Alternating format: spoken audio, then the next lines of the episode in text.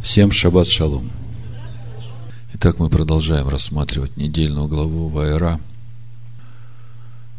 Если вы помните, уже один раз такое название было среди недельных глав, которые мы читали. И речь идет о раскрытии имени Всевышнего. О том раскрытии, которого еще не знали сыны Израиля. И это место очень интересно – во всех отношениях, не только для мудрецов, которые изучали это место, но и для нас сегодня живущих, поскольку то имя, которое мы познаем сейчас в благодати и в благоволении, это еще не вся полнота раскрытия этого имени. И поэтому я сегодня хочу поподробнее разобрать это место, что стоит за словами. Давайте прочитаем сначала исход 6 главу, 2 и 3 стих, чтобы было понятно, о чем я буду говорить. Написано, и говорил Бог Моисею и сказал ему, я Господь. В оригинале тетраграмматон стоит. Являлся, показывался, можно так сказать. Я Аврааму, Исааку и Якову с именем Бог Всемогущий. А с именем моим Господь не открылся им. Если посмотреть слова, которые в оригинале в иврите стоят здесь, Вайра Эль Авраам, Эль Ицхак, являлся я Аврааму, Ицхаку, Вэль, Яков. Б. Эль Шадай. В имени Эль Шадай. А в имени Ушеми тетраграмматон Лео Нодати. Можно сказать дословно, не был познан ими. И на первый взгляд кажется очень удивительным, как это так, с именем тетраграмматона Бог не являлся праотцам. И вот если мы разберемся, что стоит за этими словами, тогда нам раскроется то последнее время, о котором много написано в Писаниях, которое является полным проявлением или раскрытием имени Всевышнего. И что принесет это раскрытие каждому человеку. Помните, у Амоса написано «Горе желающим Дня Господня». Для чего вам этот День Господень? Вопрос. Он тьма, а не свет. Это Амос 5.18. В прошлый шаббат мы говорили о том, что тот, кто призовет имя Господне, спасется. И мы говорили о том, какое имя призывать и как призывать.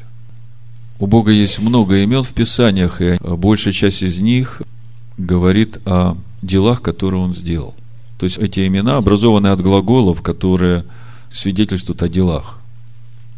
И когда первый раз Бог говорил Моисею, с каким именем ему прийти к сынам Израиля и сказать, что Бог меня послал, вы помните, мы говорили о том, что Бог сказал, скажи им, я буду так, как я буду.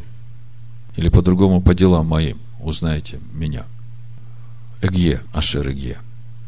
Я есть, как я есть. И если к этому приложить то, что Бога никто никогда не видел, и видеть его нельзя, нельзя потому, что мы не сможем устоять при раскрытии этого имени. Его святость, его чистота, его свет – человеческая природа в том состоянии, как мы сейчас, не способна это выдержать.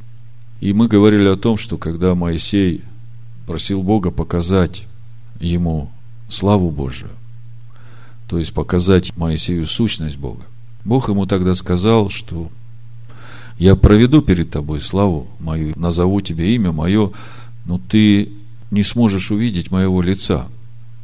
И более того, ты должен вот стать в этой скале, внутри ее. И я еще тебя покрою своей рукой. И этого еще мало. Ты увидишь, когда я уже пройду. Почему столько предосторожности? Вот сегодняшняя недельная глава, она дает понимание, почему. Потому что когда раскрывается полностью его имя, тогда каждый получает то, что он заслуживает. Значит, я хочу вам прочитать вот этот разговор Моисея с Богом, 33-34 глава, и прочитать имя Всевышнего. И показать, что именно милость Бога, именно долготерпение Бога, именно благоволение Бога дает нам время на познание Его сущности. Более того, Он все устроил так, что мы можем познавать эту сущность, находясь в безопасности в имени Его Сына, который умер за наши грехи и который являет нам Его образ. Я хочу, чтобы вы все время помнили, что Ишуа Машех – это образ Бога невидимого. Так Писания говорят. Бог специально сделал этот образ прежде всякого творения, чтобы через этот образ раскрыть свою сущность человеку. Значит, э, исход 33 глава с 18 стиха Моисей сказал, покажи мне славу твою. И сказал Господь, я проведу перед тобой всю славу мою и провозглашу имя Иеговы перед тобою. И кого помиловать, помилую. Кого пожалеть, пожалею. И потом сказал он, лица моего не можно тебе увидеть, потому что человек не может увидеть меня и остаться в живых. И сказал Господь, вот место у меня, стань на этой скале. Цур, скала. Это одно из имен Машеха. Когда же будет проходить слава моя, я поставлю тебя в расселение скалы и покрою тебя рукою моею. И это то, что мы имеем сейчас в имени Машеха Иешуа, покрытые его жертвой за все грехи наши. Да коли не пройду. И когда сниму руку мою, ты увидишь меня сзади, и лицо мое не будет видимо тебе. И вот Бог проходит, и то, что Моисей видит сзади. То есть опять только по делам моим узнаешь меня. Я буду, как я буду. И вот Бог говорит. Значит, исход 34 глава, с 5 стиха буду читать по 7. Я буду читать в переводе профессора Барановера. Это Тора, издательство Шамир. А мне кажется, этот перевод очень достоверно передает смысл того, что написано. Потому что это самое важное место во всех священных писаниях. Здесь Бог говорит о сущности самого себя.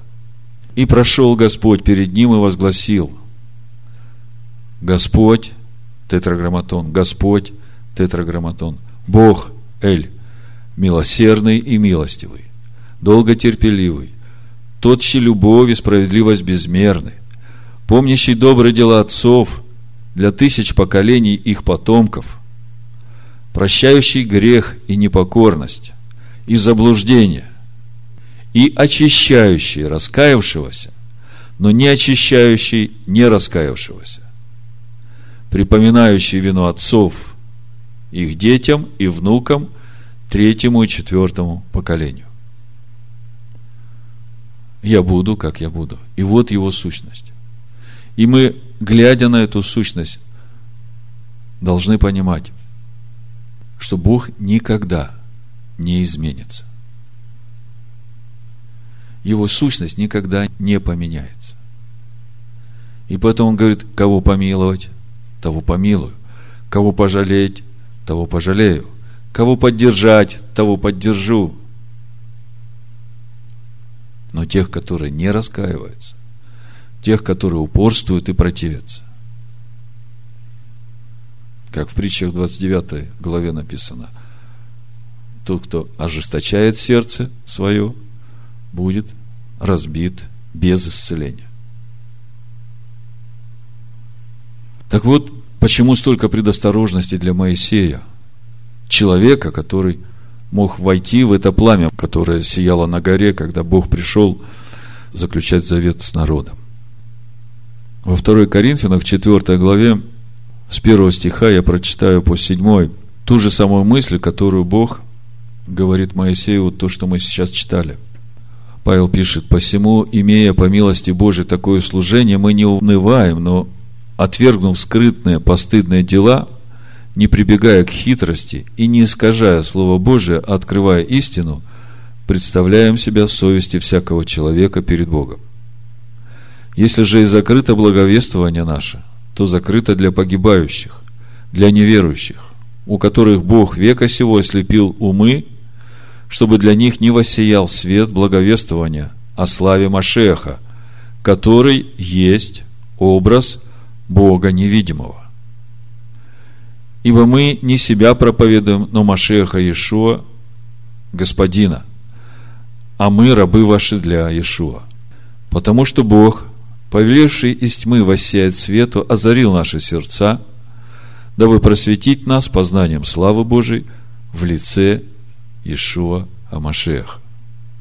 Но сокровища все мы носим в глиняных сосудах, чтобы преизбыточная сила была приписана Богу, а не нам. Значит, если размышлять над этим стихом, можно усмотреть этот замысел Всевышнего. Лица моего человеком нельзя видеть, но я приготовил свой образ, образ Бога невидимого, который светит, я бы сказал, щадящим светом, просвещая нас. Вот в шестом стихе мы видим, потому что Бог, повелевший из тьмы воссеять свету, озарил наши сердца, дабы просветить нас познанием славы Божией. Помните, Моисей говорит, покажи мне славу Твою. А Бог говорит, ты не можешь увидеть меня в лицо, потому что для человека это невозможно.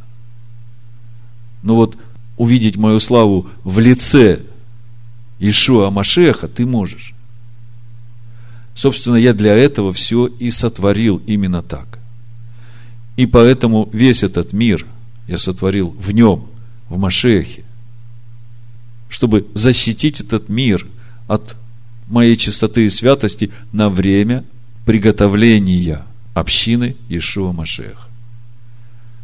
Заметьте, что всю свою жизнь во веки веков мы будем служить Всевышнему в имени Машеха Ишуа, будучи частями Его тела, находясь в Нем. Это единственная возможность, как соединиться и предстать перед Всевышним Богом. И единственная возможность, как познать естество того, к которому вообще нельзя приблизиться.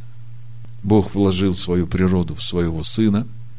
Бог предусмотрел, чтобы этот сын умер за грехи всех людей, и все для того, чтобы людей привести в образ и подобие своего сына. Чтобы в нем, в сыне, мы все могли стоять и служить Всевышнему в вечности.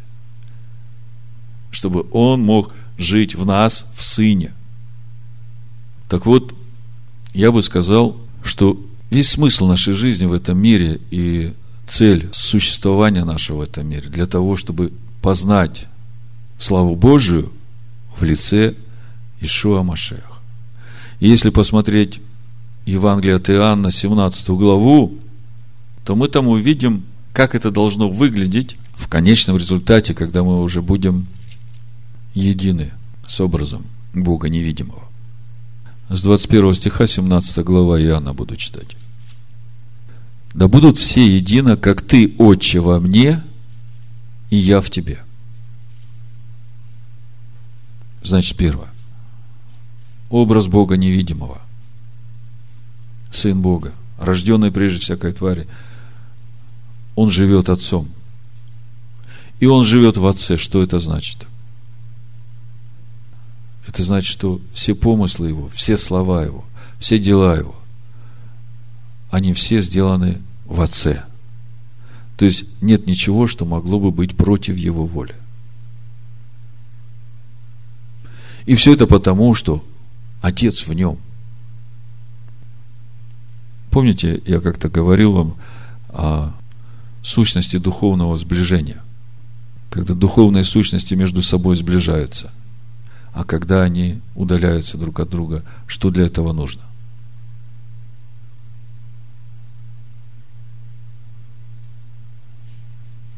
Когда духовные сущности уподобляются внутренним качествам друг друга, тогда они сближаются.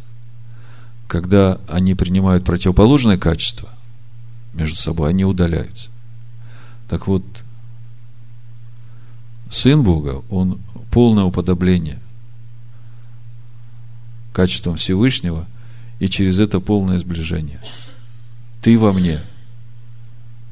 22 стих. И славу, которую ты дал мне, та слава, которую мы познаем в лице Ишуа Машеха, я дал им, да будут едино, как мы едино.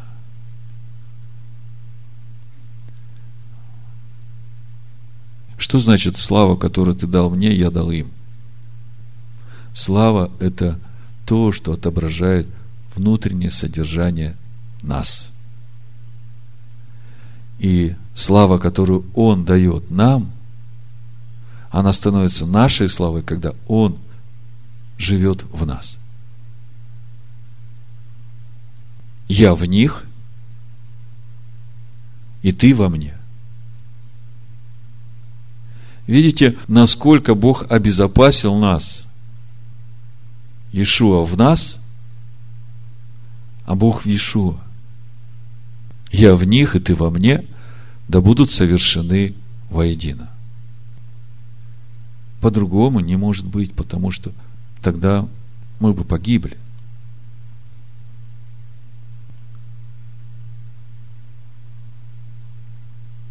Отец с Сыном едины – и для того, чтобы нам войти в это единство, нам нужно стать едиными с Сыном.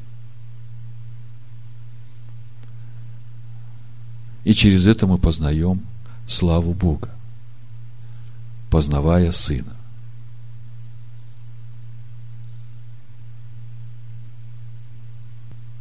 И когда уже не мы живем, а Он, Сын, живет в нас, тогда на нас вот эта слава Бога.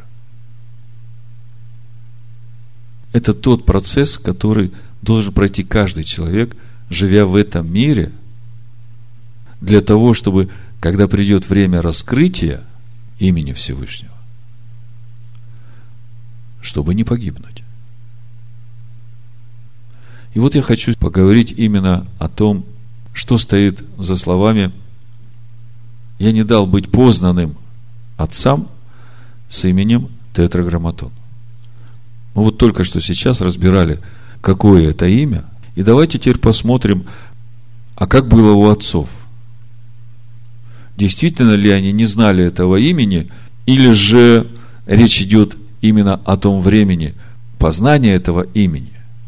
И это время благоволения или время долготерпения Божьего, в общем-то, для каждого человека.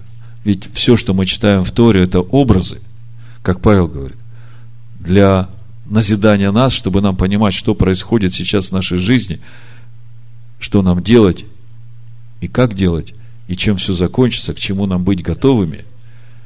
Потому что, когда раскроется это имя полностью, тогда мы будем уже приготовлены к этому, и мы будем знать, чего ожидать. я бы еще сказал так, что когда будет раскрываться это имя, оно будет раскрываться через того же Ишуа Машеха потому что в этом мире все происходит через него. И тогда можно было бы сказать, что приближается время, когда раскроется Ишуа Машех такой, какого мы его еще не знаем. Но в Писаниях об этом есть, и мы должны понимать, что это тоже часть его, которая напрямую связана будет с нами. Может быть, вы помните, как-то Павел говорил – Неужели вы не знаете, что святые будут судить мир? А вы обратили внимание, что в этой недельной главе, в частности в седьмой главе, Шмот, Исход, там есть такие слова. Бог говорит Моисею, что я тебя делаю Богом для фараона. Помните, да? Исход седьмая глава. Давайте я прочитаю сразу, чтобы, ну, как бы завязать все это в, в одну мысль. Но Господь сказал Моисею, смотри, я поставил тебя Богом, написано Элохим, фараону. А Аарон, брат твой, будет твоим пророком. Ты будешь говорить все, что я повелю тебе. Слово Элохим, оно и сила, и суд. И вот когда придет это время полного раскрытия, то это тоже будет происходить через слова святых.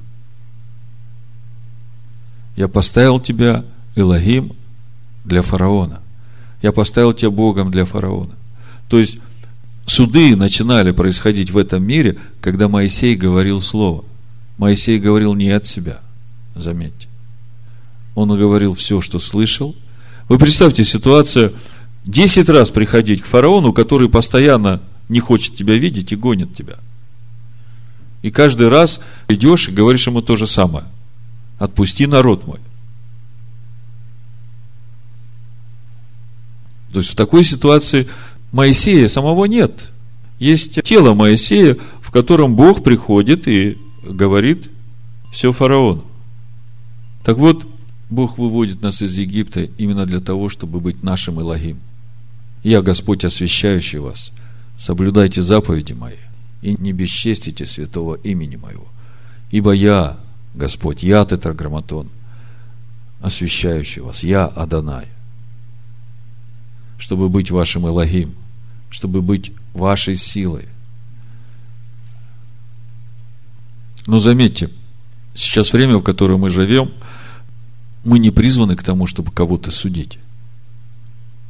Потому что сейчас время благоволения Бога. Сейчас время, чтобы все люди достигли познания истины и спаслись. Бог все сделал для того, чтобы люди выбрали этот путь, чтобы они пошли путем, который Бог предлагает каждому человеку. Первый этот путь прошел Авраам, и я возвращаюсь к этой мысли, что Бог говорит, я не открывался отцам с именем Тетраграмматона Аданая. Я открывался отцам с именем Ильшадай. И когда я начинаю смотреть Писание, уже 12 глава, Бытие, в 7 стихе, написано – это 12 глава, когда Авраам вышел из Харана, послушавшись Бога, пришел в обетованную землю, и только пришел, сразу читаем, и явился тетраграмматон Адонай Аврааму и сказал, потомству твоему отдам я землю сию. И в оригинале написано Веяра Адонай. В 15 главе Барышит, Бытие очень важное место там, где Бог вменяет Аврааму его веру в праведность.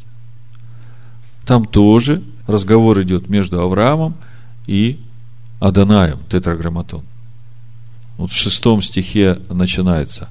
Авраам поверил, тетраграмматон, и он вменил ему это в праведность. И мы подробно разбирали это место и говорили, что это тот момент, когда Авраам верил себя Богу и сказал, я твой, твори меня, я буду слушать голос твой и делать все, что ты заповедал. И в седьмом стихе также, здесь же, и сказал ему, я, Адонай, тетраграмматон, который вывел тебя из Ура Халдейского, чтобы дать тебе землю сию во владение. Опять имя тетраграмматон, и речь идет о наследии. То есть Авраам точно знал это имя. Более того, он познавал это имя через взращивание в себе семени, которое есть Машех. И тогда кажется непонятным, почему Бог говорит, я не открывался отцам с именем Адонай. Пока непонятно. То же самое с Яковом. Можно подумать, что Авраам знал, может быть, Яков не знал – 28 глава Бытие, 13 стих написано, и вот Господь стоит на ней и говорит на лестнице, помните, я Адонай, тетраграмматон, Бог Авраама, отца твоего, и Бог Исаака. Землю, на которой ты лежишь, я дам тебе и потомству твоему.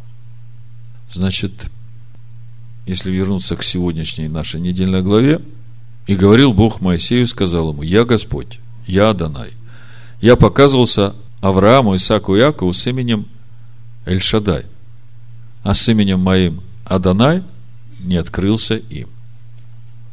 Тогда как же понять, что значит не открылся, если отцы знали это имя? Более того, они призвали это имя, потому что Бог говорит, я Бог Авраама, Ицхака и Иакова, и это имя мое навеки. Это говорит о том, что Авраам, Ицхак и Яков стали сосудами, в которых живет Бог. Тогда почему Бог говорит, что я не открывался с этим именем? Что за этим стоит? Вот Раши пишет, он предваряет своим комментарием этот вопрос. Как можно понять всю эту сцену, в которой Всевышний сообщает Маше новое, в кавычках, неизвестное, в кавычках, имя – если уже при заключении союза с Авраамом это имя было произнесено. Это имя было открыто Якову. Дело не в самом имени, которое не было тайной для сынов Израиля и Домаше, а в том свойстве Всевышнего, которое содержится в этом имени и еще не было раскрыто. То есть есть еще какое-то свойство в этом имени, которое – ждет своего раскрытия для этого мира. Что же это за свойство? Раша пишет, до тех пор, пока не начали сбываться обещания Всевышнего про отцам, имя оставалось как бы непроявленным, не постигнутым до конца.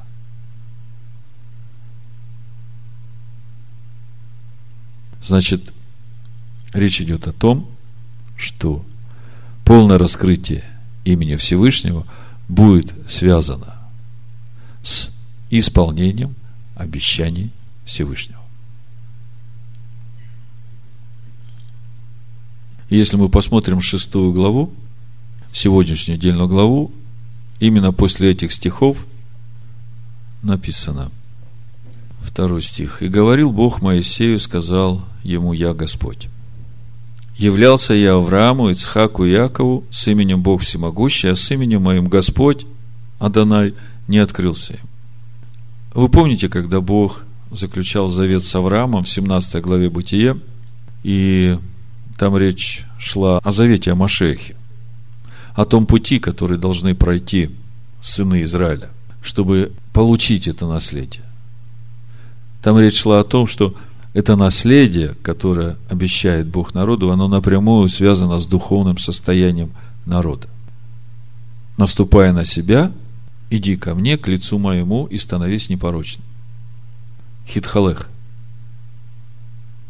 Так вот, мы говорили о том, что когда Бог с Авраамом заключал этот завет, Авраам уже прошел этот путь познания имени Всевышнего, потому что, как Павел пишет в послании римлянам, обрезание это уже была печать на праведную веру, которую Авраам обрел на этом пути. А как раз в этой 17 главе, как э, свидетельство заключения завета, есть обрезание. И мы там видели, что Бог раскрывается Аврааму под именем Эльшадай. Слово «дай» – это то, которое ставит пределы. То есть Бог говорит, вот этот предел, где я тебе обещаю да, что так и будет. Что нужно делать вот так, вот так, и я обещаю, что будет вот так.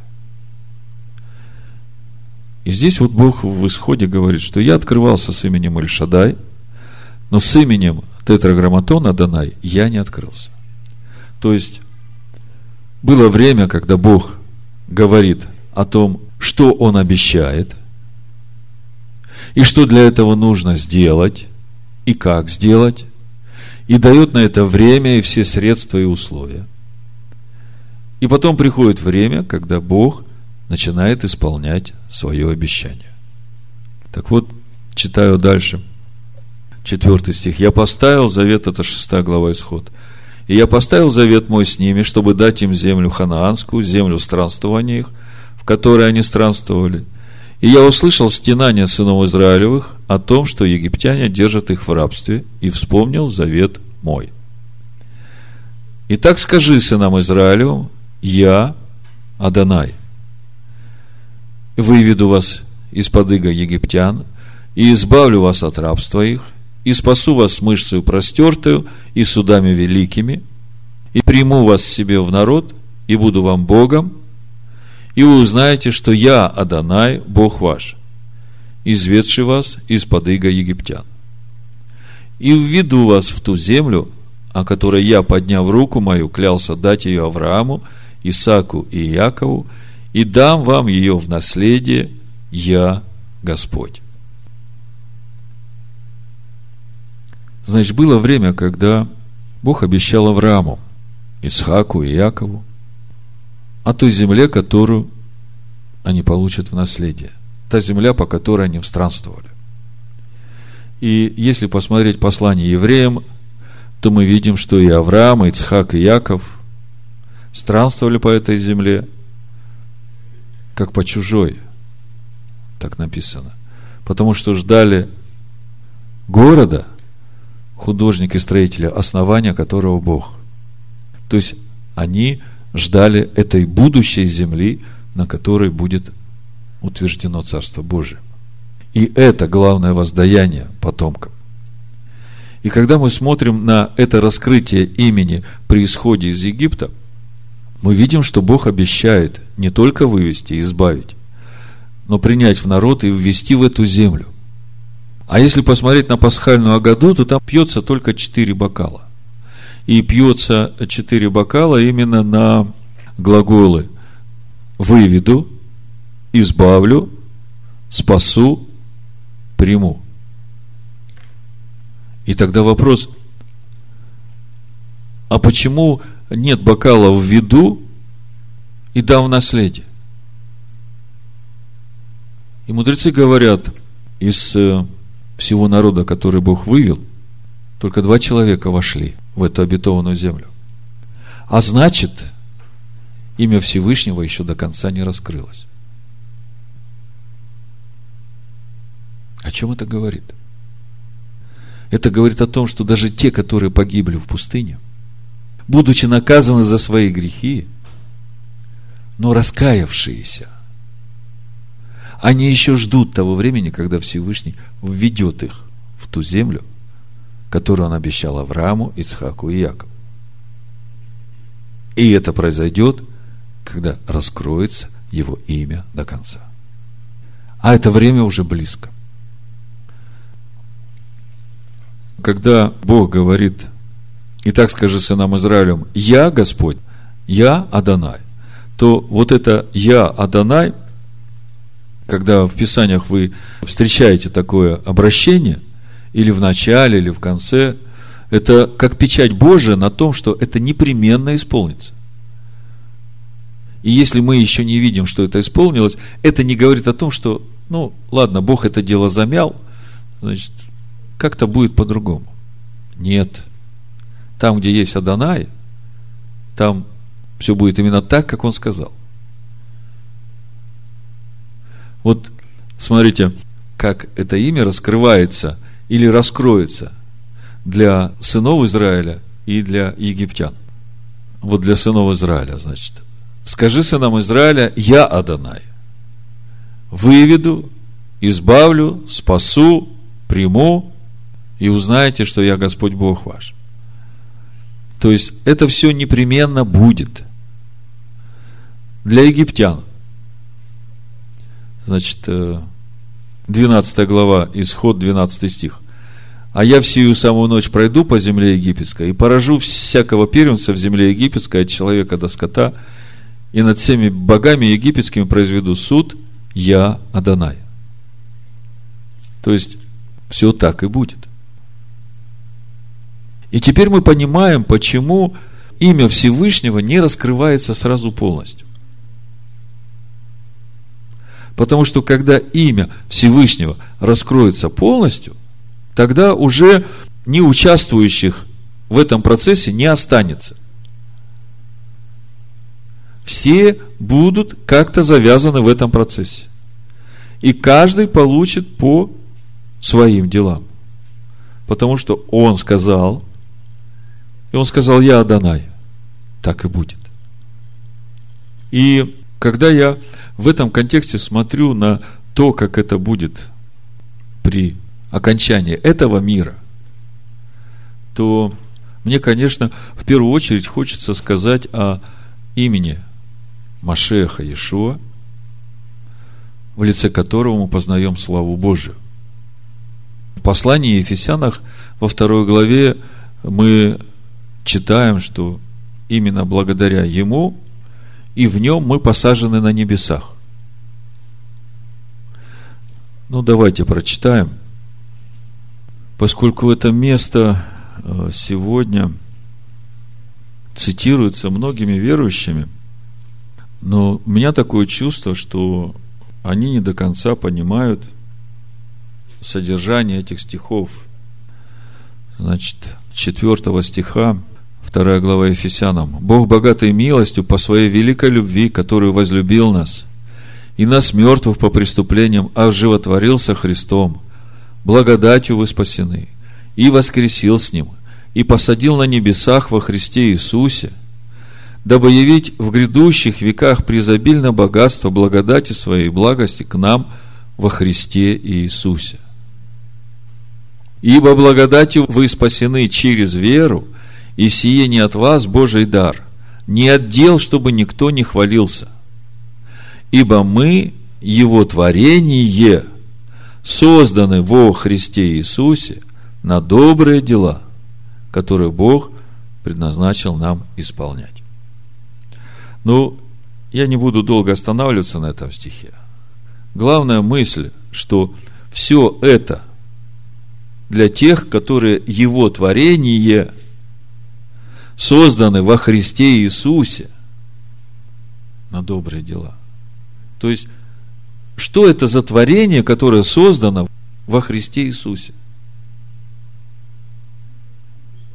Что это за человек, который уже создан во Христе Иисусе? Это человек, который пришел в полноту возраста Машеха. Это человек, который уже не он живет, но Христос, Ишо, живет в нем. Но сначала он всех посадил. Всех, которые пришли, раскаялись, приняли его в свое сердце. И Бог сделал все для того, чтобы, приняв его в свое сердце, чтобы, имея его в своем сердце и имея Духа Божьего, познавать славу Бога в лице Ишуа Машеха. Чтобы через это познание облечься в эту славу. Я в них, ты во мне, да будем все едины. Будем едины настолько, что наши мысли, наши чувства, наши желания, наши хотения, наши действия полностью одинаковы. Одинаковы с Машехом – одинаковы с Богом Отцом. Так вот, понятно, что это сразу в жизнь человека не приходит. И поэтому нужно это время благоволения, время научения, когда человек должен прийти в этот образ. Ибо кто призовет имя Аданая, тот спасется. Мы прошлый шаббат говорили. Так вот, Исайя, 61 глава, ну, наверное, сначала с Лука 4 главы. Я просто хочу сейчас коснуться чуть глубже этого момента раскрытия имени Всевышнего, того, которого мы еще не познали. Раскрытие той славы Божией в лице Иисуса Христа, которая еще не была нами познана, но которая ждет все человечество. Помните 4 глава Евангелие от Луки, когда Иешуа из пустыни выходит в силе Духа после испытаний и начинает свое служение. 16 стих, 4 глава. «И пришел в Назарет, где был воспитан, и вошел по обыкновению своему в день субботний в синагогу, и встал читать. Ему подали книгу пророка Исаии, и он, раскрыв книгу, нашел место, где было написано – Значит, читают книгу пророка Исаия. 18 стих. «Дух Господень на мне, ибо Он помазал меня благовествовать нищим, послал меня исцелять сокрушенных сердцем, проповедовать пленным освобождение, слепым прозрение, отпустить измученных на свободу, проповедовать лето Господне благоприятное. Точка. И закрыв книгу, и, отдав служителю, сел. И глаза всех в синагоге были устремлены на него, и он начал говорить им, ныне исполнилось Писание сие, слышанное вами. Если я сейчас открою, и вы вместе со мной, Исаию 61 главу, и посмотрите это же самое место, и там, где он закрыл книгу, и все были в недоумении, почему он вдруг закрыл книгу и говорит, что ныне вот эта часть исполнилась. Давайте посмотрим, что же не исполнилось. Иисус Христос, которого нам еще предстоит узнать когда раскроется имя Аданая до конца. 61 глава, ну, с первого стиха также буду читать. «Дух Господа Бога на мне, ибо Господь помазал меня благовествовать нищим, послал меня исцелять сокрушенных сердцем, проповедовать пленным освобождение и узникам открытие темницы, проповедовать лето Господне благоприятное». Здесь даже запятой нет. Стоит союз «и» и день мщения Бога нашего, утешить всех сетующих, возвестить сетующим на сегодня, что им вместо пепла дастся украшение, вместо плача елей радости, вместо унылого духа славная одежда, и назовут их сильными правдою, насаждением Господа во славу Его. И если вы посмотрите дальше контекст, вы увидите, что речь идет о сынах Израиля. Речь идет о еврейском народе. Речь идет об исполнении всех обещаний, которые Бог обещал отцам Аврааму, Исаку и Якову. Шестой стих. А вы будете называться священниками Господа, служителями Бога нашего будет именовать вас, будете пользоваться достоянием народов и славиться славою их. За посрамление вам будет вдвое, за поношение будут радоваться своей доле, потому что в земле своей вдвое получат. Веселье вечно будет у них, ибо я, Господь, я Адонай. Люблю правосудие, ненавижу грабительство с насилием, и воздам награду им поистине, и завет вечный поставлю с ними, и будет известно между народами семя их и потомство их среди племен, все видящие их познают, что они семя благословенное Адоная. Здесь я немножко прерву рассмотрение этого имени – Машеха Ишуа, которая еще раскроется, которого мы еще не знаем. И я хочу вам почитать немножко из 10 главы книги, которую я еще не выставлял на сайте. Один абзац. Почему я хочу это сделать?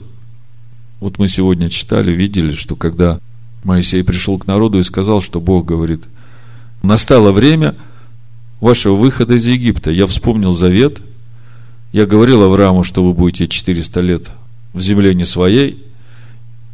В Египте, в частности, 210 лет были. И вот сейчас пришло время вашего выхода, и я вас выведу, исполню все, что я вам обещал. Они не послушали по причине короткого духа, как Наум сегодня рассказывал. Есть еще одно место у Исаия, которое говорит об последнем исходе. Там тоже написано, что я поведу народ слепой и глухой. То есть я поведу народ совсем немощный.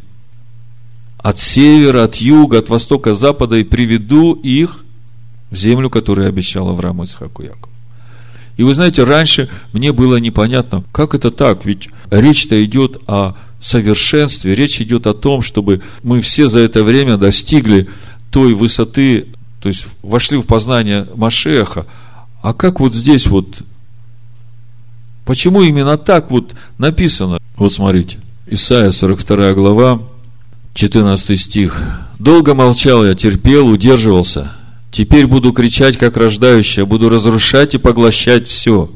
Опустошу горы и холмы, и всю траву их иссушу, и реки сделаю островами, и осушу озера, и поведу слепых дорогою, которой они не знают. Неизвестными путями буду вести их. Мрак сделаю светом перед ними, и кривые пути прямыми – вот что я сделаю для них и не оставлю их. Тогда обратятся вспять и великим стыдом покроются надеющиеся на идолов, говорящие истуканом «Вы наши боги». Слушайте, глухие, и смотрите, слепые, чтобы видеть. Вам это не напоминает состояние народа, когда Бог выводил его из Египта? Так вот, я сейчас вам объясню, что за этим всем стоит. Кто так слеп, как раб мой, и глух, как вестник мой, мною посланный? Кто так слеп, как возлюбленный, так слеп, как раб Господа? И здесь понятно, что речь идет не о Машехе, речь идет о еврейском народе. Потому что Машеха нельзя назвать слепым, хотя он тоже раб Господа. Ты видел много, но не замечал, уши были открыты, но не слышал. Господу угодно было ради правды своей возвеличить и прославить закон, свой закон, Тору. Но этот народ, разоренный, разграбленный, все они связаны в подземельях и закрыты в темницах, сделались добычей, и нет избавителя, ограблены, и никто не говорит «отдай назад». Кто из вас преклонил к этому ухо, вникнул и выслушал это для будущего? То есть то, что произошло с сынами Якова, это произошло потому, что Бог хотел для всех народов прославить свою Тору. Чтобы все народы, посмотрев, что происходит с сынами Якова, задумались. Бог ведь никогда не меняется. Но с сынами Якова у Бога свои взаимоотношения. У Бога есть отцовская ответственность за каждого еврея. Потому что уже с восьмидневного возраста каждый из них заключил завет о Машехе с Богом через обрезание, доверив себя, потому что это по завету Машеха от Авраама для всех потомков. И это все именно потому, что Бог обещал Аврааму. Я сейчас об этом поговорю. Так вот, кто из вас вникнул и выслушал это для будущего? Кто предал Иакова на разорение Израиля грабителям? Не Господь ли, против которого мы грешили и не хотели они ходить путями его и не слушали закона его? И он излил на них ярость гнева свою и лютость войны. Она окружила их пламенем со всех сторон, но они не примечали, и горело у них, но они не уразумели этого сердцем. Богу угодно было прославить свою Тору. Но дальше смотрите, ныне же, говорит Господь, сотворивший тебя, Яков, и устроивший тебя, Израиль. Не бойся, ибо я искупил тебя, назвал тебя по имени твоему, ты мой. Будешь ли переходить через воды, я с тобой, через реки ли, они не потопят тебя. Пойдешь ли через огонь, не обожжешься, и пламя не опалит тебя. Ибо я, Господь Бог твой, святый Израилев, Спаситель твой, выкуп за тебя отдал Египет, Эфиопию, Савею за тебя – так как ты дорог в очах моих, многоценен, и я возлюбил тебя, то отдам других людей за тебя, и народы за душу твою. Не бойся, ибо я с тобою, от востока приведу племя твое, и от запада соберу тебя. Северу скажу отдай, и югу не удерживай. Веди сыновей моих издалека, и дочерей моих от концов земли, каждого, кто называется моим именем, кого я сотворил для славы моей, образовал и устроил – и вот восьмой стих. «Выведи народ слепой, хотя у него есть глаза, и глухой, хотя у него есть уши. Пусть все народы соберутся вместе и совокупятся племена. Кто между ними предсказал это?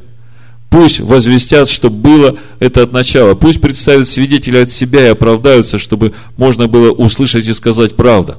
А мои свидетели, говорит Господь, вы и раб мой, которого я избрал, чтобы вы знали и верили мне и разумели, что это я. Прежде меня не было Бога, и после меня не будет. Я, я Господь, я Адонай, и нет Спасителя, кроме меня. Я предрек и спас и возвестил. А иного нет у вас, и вы свидетели мои, говорит Господь, что я Бог. Так вот, почему? Народ слепой и глухой, а Бог говорит, я вас спасу. Почему народ по малодушию тяжести работ не поверил, а Бог его берет и выводит. Почему такие, как бы, непривычные для нас взаимоотношения, поскольку мы понимаем, что благоволение Бога, оно напрямую связано с духовным содержанием нас. Вот послушайте. Вы помните, э, в Бытие 22 главе Бог дает Аврааму клятву.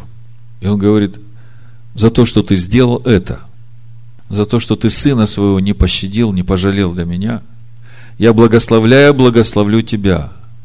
Размножая, размножу потомков твоих, и они будут благословением для всех народов. Речь идет о сынах Якова. И Бог поклялся. Другими словами, Бог, дав клятву Аврааму, взял на себя ответственность в том, что потомки Авраама – обязательно будут наследниками обетования Авраама. И поскольку для Бога нет ничего невозможного, то можно быть уверенным, что Бог исполнит свою клятву. И исполнение Богом этой клятвы не повлечет за собой лишение свободы выбора прямых потомков Авраама. Свобода выбора остается, хотя при этом следует учитывать, что каждый младенец, рожденный в доме Авраама, уже на восьмой день от рождения заключает с Богом завет о Машехе, чтобы ему идти хитхалех в мир божественного, обуздывая в себе плотское и подчиняя его божественному. Другими словами, с момента заключения завета о Машехе, Бог становится отцом для каждого младенца, рожденного в доме Авраама, обрезанного на восьмой день. И при этом, если учитывать, что Бог не лицеприятен, Деяние 10.34, и любовь Его, и справедливость безмерны, это исход 34 глава 6-7 стих, то можно быть уверенными, что к потомкам Авраама не будет со стороны Бога лицеприятия. Отсюда становится понятна эта строгость Бога, как любящего Отца. Притчи 13.24, 19.18, 23, 13, 16. Везде говорится о строгости Отца, который должен наказывать Сына, который отступает от законов. Отсюда становится понятной строгость Бога, как любящего отца к потомкам Авраама в случае их отступления от закона Бога. Можно было бы подумать, что после всего, что произошло во взаимоотношениях Бога с Израилем, с их момента выхода из Египта, Бог мог расторгнуть свой завет. Но нет. Клятва, данная Аврааму, это навечно. И потому Бог подтверждает эту клятву царю Давиду. Псалом 88 с 27 стиха по 38. Он будет звать меня, ты отец мой, Бог мой и твердыня спасения моего. И я сделаю его первенцем превыше царей земли. Вовек сохраню ему милость мою, и завет мой с ним будет верен. И продолжу вовек семя его, и престол его, как дни неба.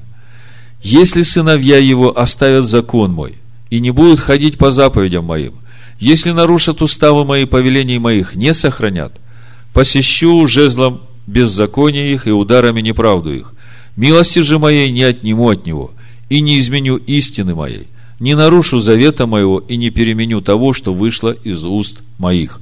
Однажды я поклялся святостью моею, солгу ли Давиду. Семя его прибудет вечно, и престол его, как солнце передо мною. Вовек будет тверд, как луна верный свидетель на небесах. Однажды Бог поклялся Аврааму. И он сказал, не нарушу никогда того, что вышло из уст моих. И вот здесь все взаимоотношения Бога с потомками Авраама видны. Если нарушат завет, буду бить. Но милости моей не отниму. Всякого раскаявшегося и очистившегося от нечестия я приму. В этих стихах можно видеть всю историю взаимоотношений Бога с потомками Авраама. Помните 42 глава. Народ разбросан. Никто не хочет даже раны перевязать этому народу. Все говорят, Бог расторг с ними свой завет. Но на самом деле все по-другому. Отец воспитывает своих детей. Воспитывает, чтобы они получили то наследие, которое он обещал Аврааму. Не нарушу завета моего. Он никогда не нарушит. И еще здесь, Римлянам 11 глава, 26 стих. Итак, весь Израиль спасется, как написано, придет от Сиона Избавитель и отвратит нечестие от Иакова. И сей завет им от меня, когда сниму с них грехи их. В отношении благовестия они враги ради вас, а в отношении к избранию возлюбленные Божие ради отцов. Ибо дары и призвания Божие не приложны. Эти простые выводы, вытекающие из клятвы, данной Богом Аврааму, позволяют увидеть в истинном свете всю историю взаимоотношений Бога с прямыми потомками Авраама, сыновьями Якова. Священные Писания говорят нам о том, что уже к первому приходу Машеха сыновья Израиля получили вдвое за свои грехи. Исайя 40 глава с 1 по 5 стих. «Утешайте, утешайте народ мой, говорит Бог ваш. Говорите к сердцу Иерусалима и возвещайте ему, что исполнилось время борьбы его, что за неправду его сделано удовлетворение, ибо он от руки Господней принял вдвое за все грехи свои».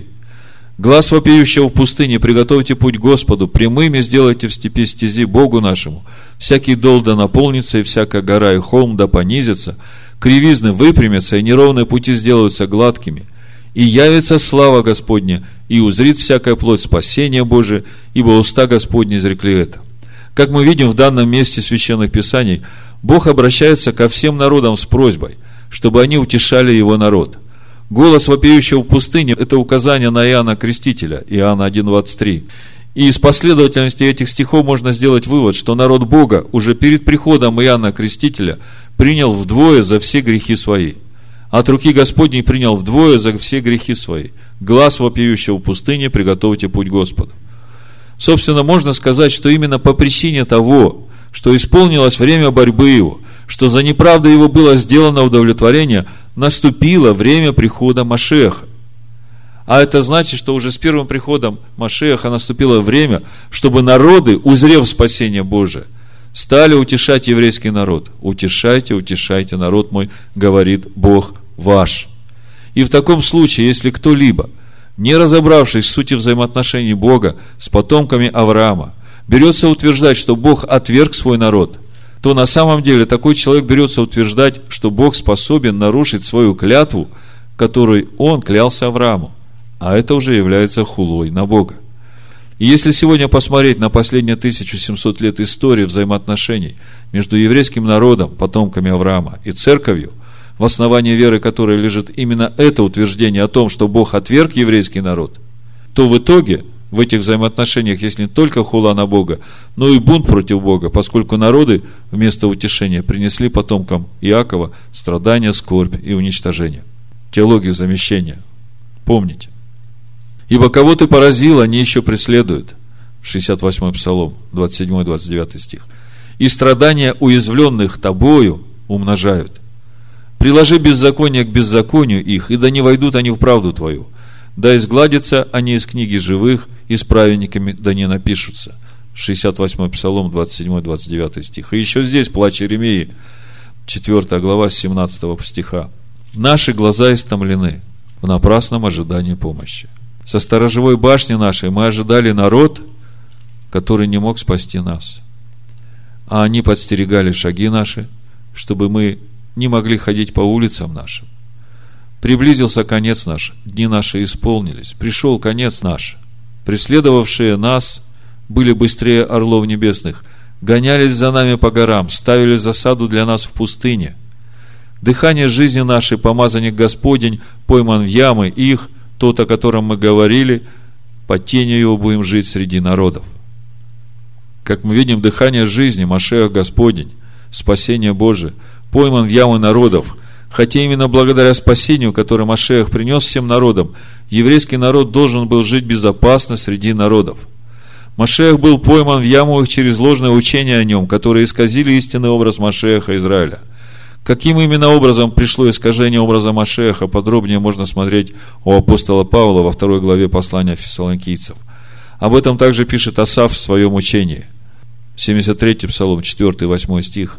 «Рыкают враги твои среди собраний твоих, поставили знаки свои вместо знамений наших, показывали себя подобными поднимающему вверх секиру на сплетшиеся ветви дерева, и ныне все резьбы в нем – в один раз разрушили секирами и бердышами, предали огню святилище Твое, совсем осквернили жилище имени Твоего.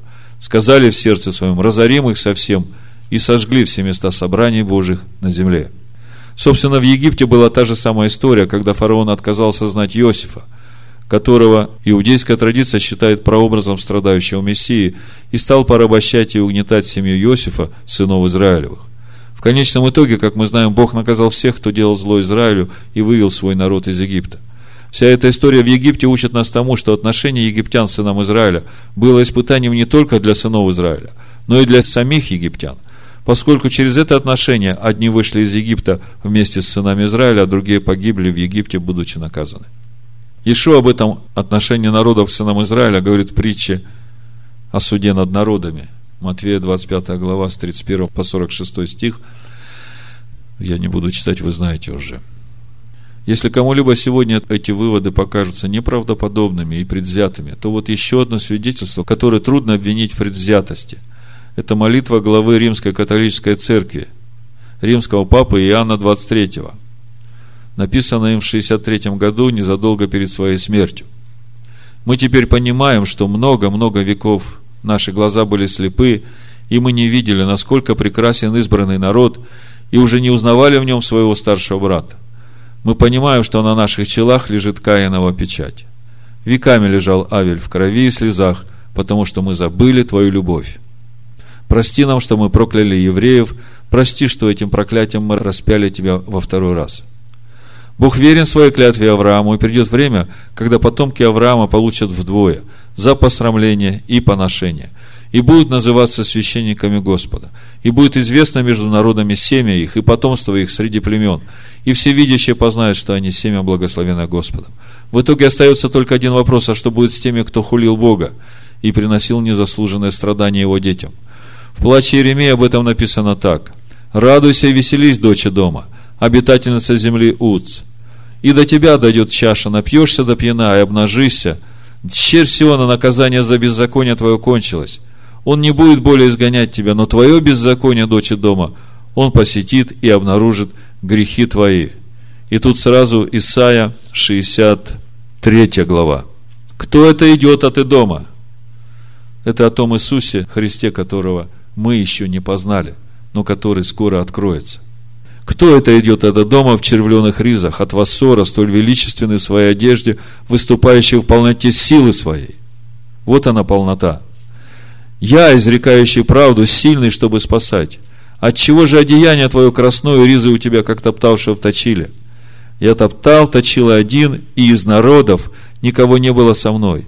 Я топтал их в гневе моем и попирал их в ярости моей, кровь их брызгала на ризы мои, и я запятнал все одеяние свое.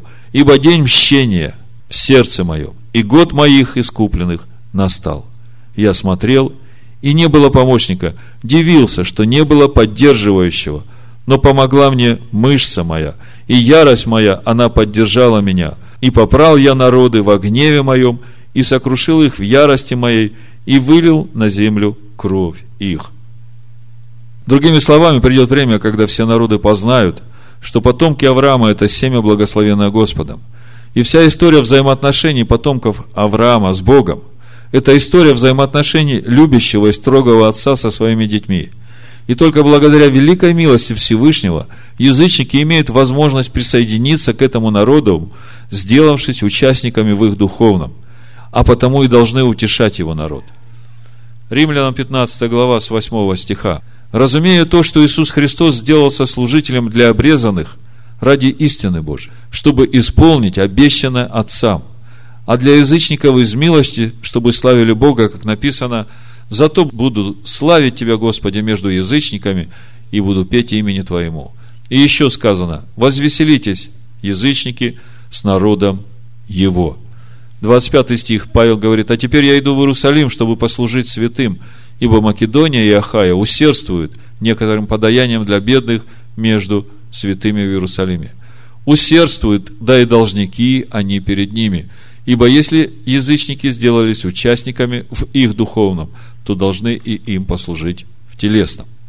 Как мы видим, апостол Павел в этих стихах говорит о том, что Ишуа Машех пришел служить потомкам Авраама ради истины Божией, чтобы исполнить обещанное отцам, другими словами, ради клятвы, данной Богом Аврааму, и обещаний, данных Исааку и Якову а для язычников из милости, чтобы славили Бога, как написано, веселитесь, язычники, с народом Его. При этом апостол Павел говорит, что язычники – должники, а не перед ними, и потому не должны превозноситься над еврейским народом, природными ветвями, но должны им послужить в телесном, поскольку сделались участниками в их духовном. Это является очень важным местом в Писаниях Нового Завета, который однозначно говорит о том, что не еврейский народ будет присоединяться к церкви из язычников, которая отвергла Тору Моисея, а наоборот, язычники могут присоединиться к потомкам Авраама, то есть войти в народ Бога через погружение в духовное наследие еврейского народа. А как мы знаем, именно Тора Моисея является главным духовным наследием потомкам Иакова. Второзаконие 33.4. Закон дал нам Моисей, наследие обществу Иакова. Поэтому, заканчивая, значит, сегодняшнюю тему о раскрытии имени Всевышнего, о том раскрытии, которое мы еще не знаем, я бы прочитал, наверное, книгу Откровения, 19 главу, с 11 по 16 стих. «И увидел я отверстое небо, и вот конь белый, сидящий на нем, называется верный и истинный, который праведно судит и воинствует. Очи у него, как пламень огненный, и на голове его много диадем. Он имел имя написано, которого никто не знал, кроме него самого. Он был облечен в одежду, обогренную кровью, и имя ему Слово Божие. И воинство небесное следовали за ним на конях белых, облеченные в весон белый и чистый. Из уз же его исходит острый меч, чтобы им поражать народы. Он пасет их жезлом железным. Он топчет точила вина ярости и гнева Бога Вседержителя. На одежде и на бедре его написано имя Царь царей и Господь господствующих.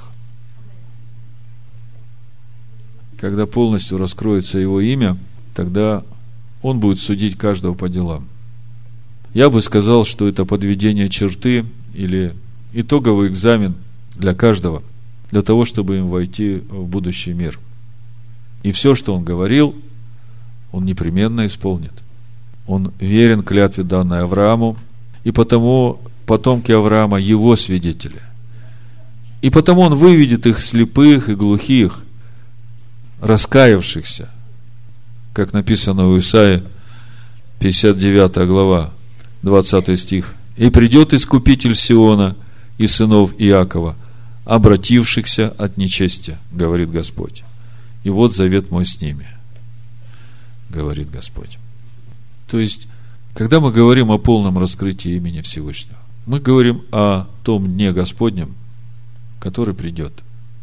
И когда он придет, тогда для одних он будет огнем поедающим, а для других сиянием славы Божией.